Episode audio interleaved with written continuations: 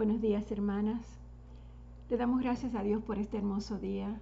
Le damos gracias a Dios por todas las experiencias que tuvimos en el día de ayer y por nuestro sueño, porque abrimos nuestros ojos esta mañana y Dios nos bendijo con una nueva oportunidad, con una nueva llave que ha puesto en nuestras manos para abrir la puerta de la esperanza, la puerta del amor la puerta de un nuevo día para acercarnos a Él y unidas todas, orar, encontrarnos con Él y escuchar su palabra. Te damos gracias por eso, Señor.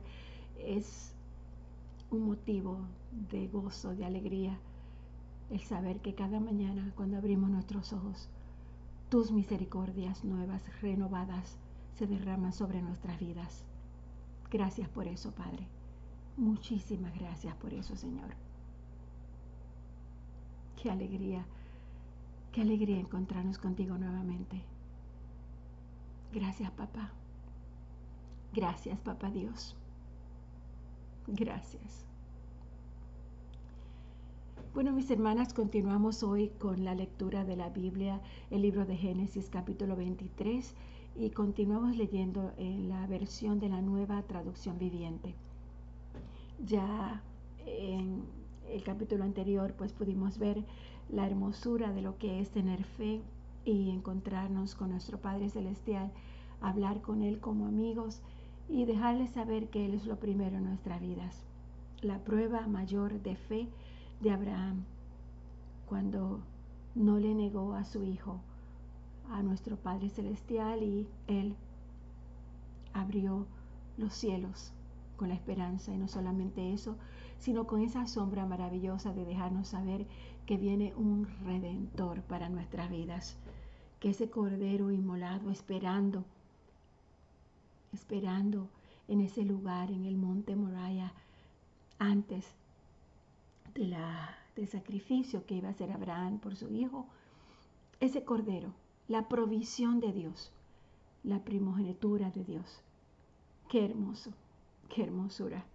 Entonces ahora continuamos con Génesis 23, entierro de Sara. A la edad de 127 años, Sara murió en Kiriat Arba. Actualmente se llama Hebrón, en la tierra de Canaán.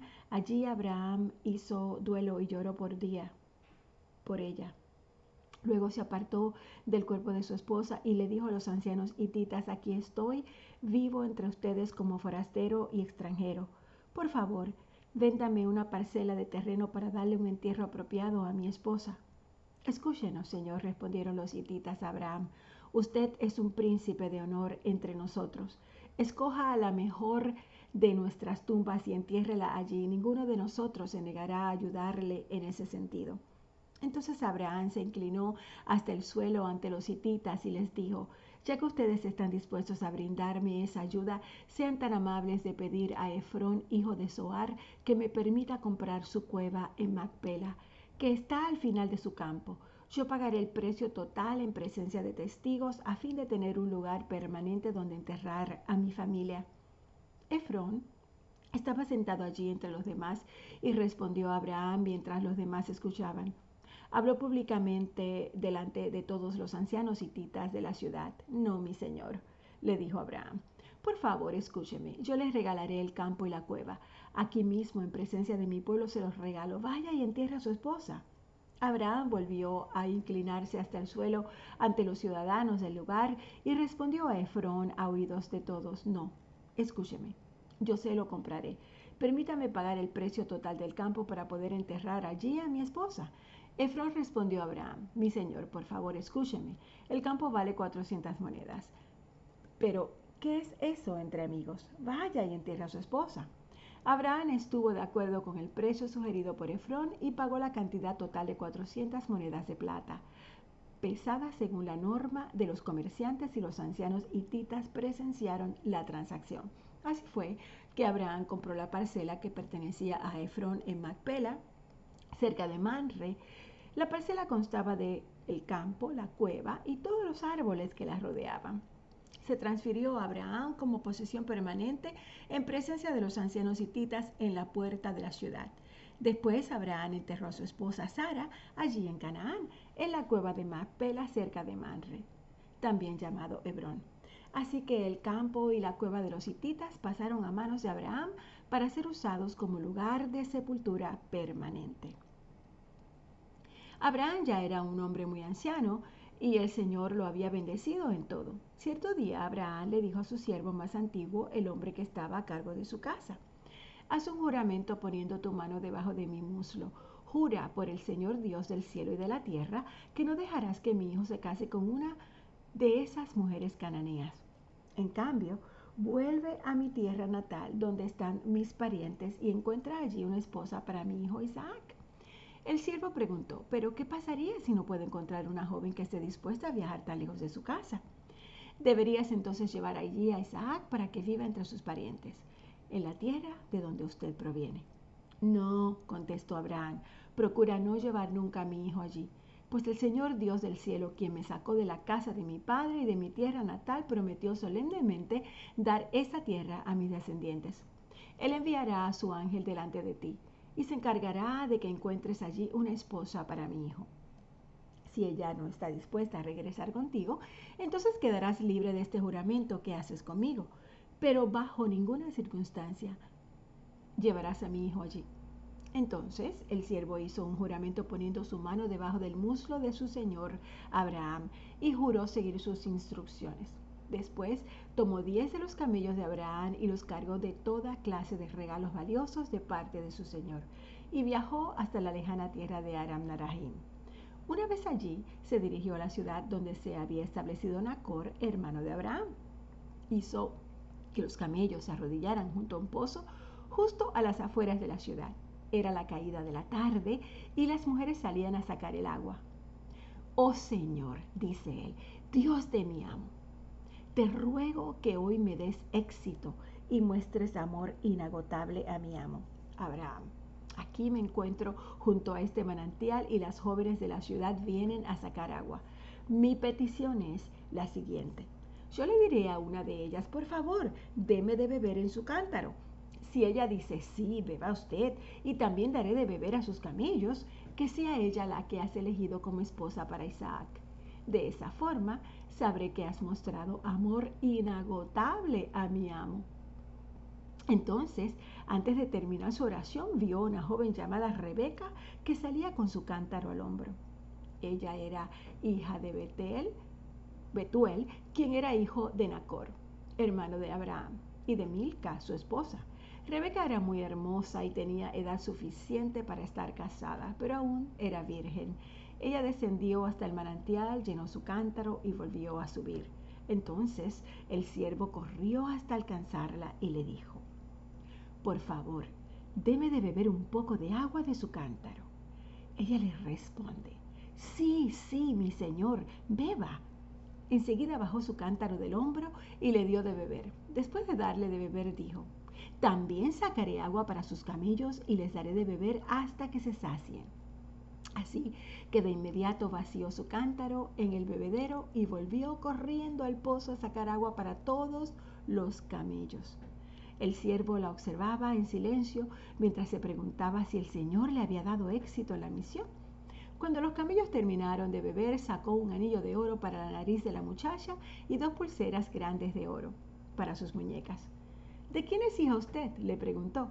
Y dígame, por favor, ¿tendría su padre algún lugar para hospedarnos esta noche? Ella le responde, soy hija de Betuel, contestó ella, y mis abuelos son Nacor y Milca. Sí, y tenemos más que suficiente paja y alimento para los camellos y también tenemos un lugar para huéspedes. El hombre se inclinó hasta el suelo y adoró al Señor.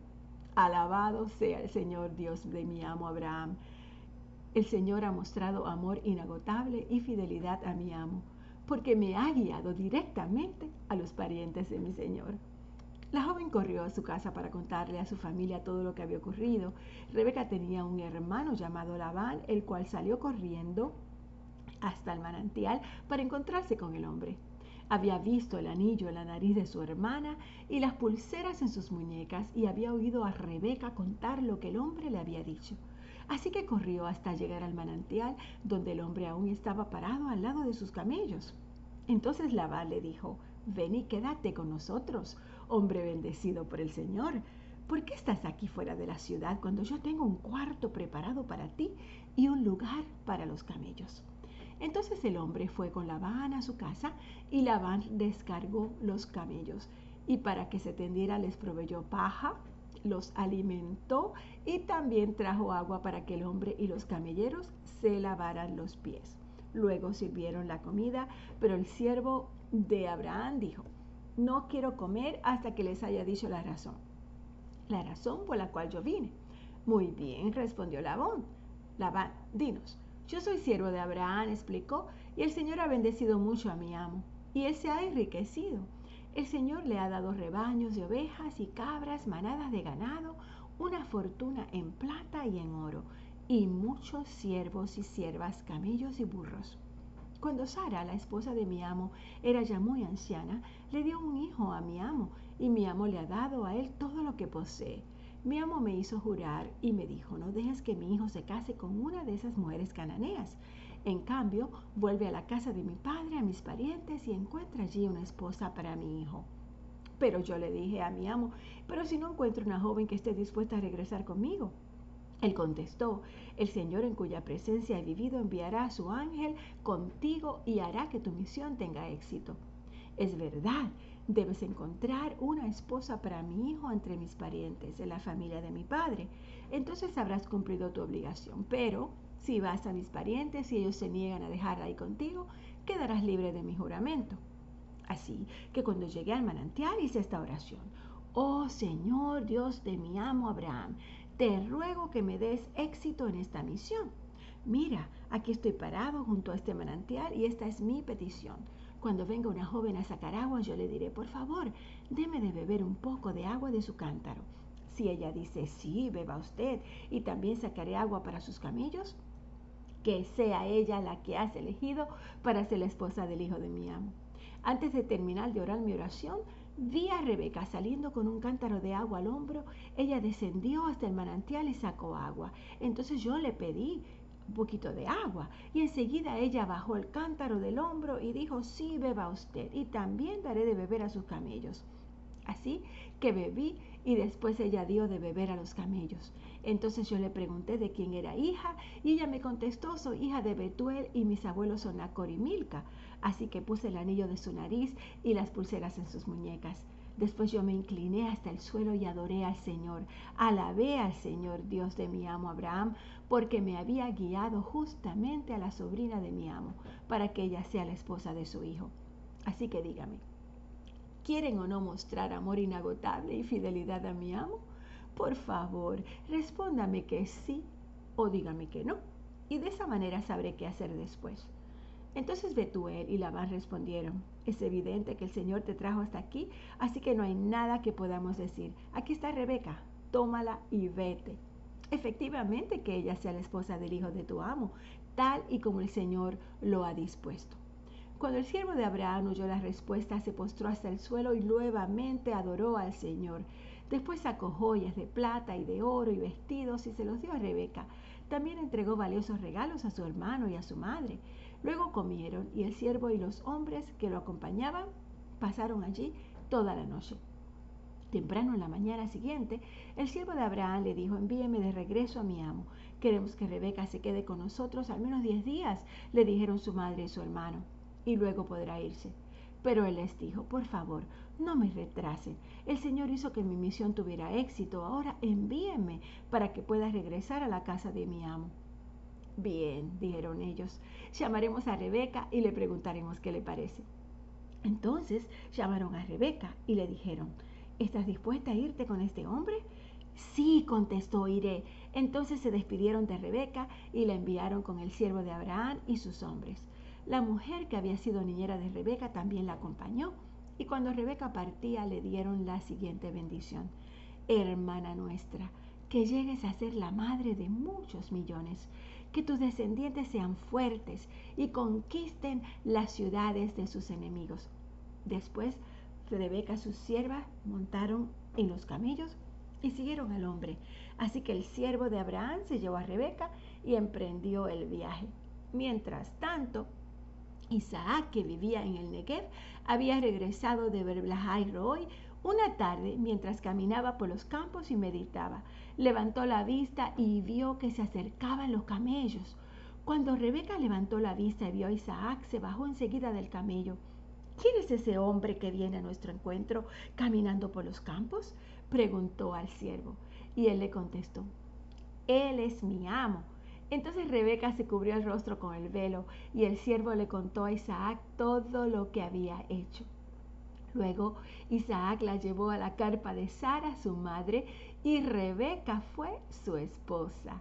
Él la amó profundamente y ella fue para él un consuelo especial, sobre todo después de la muerte de su madre. Bueno, nos quedamos aquí en el capítulo 24 del libro de Génesis.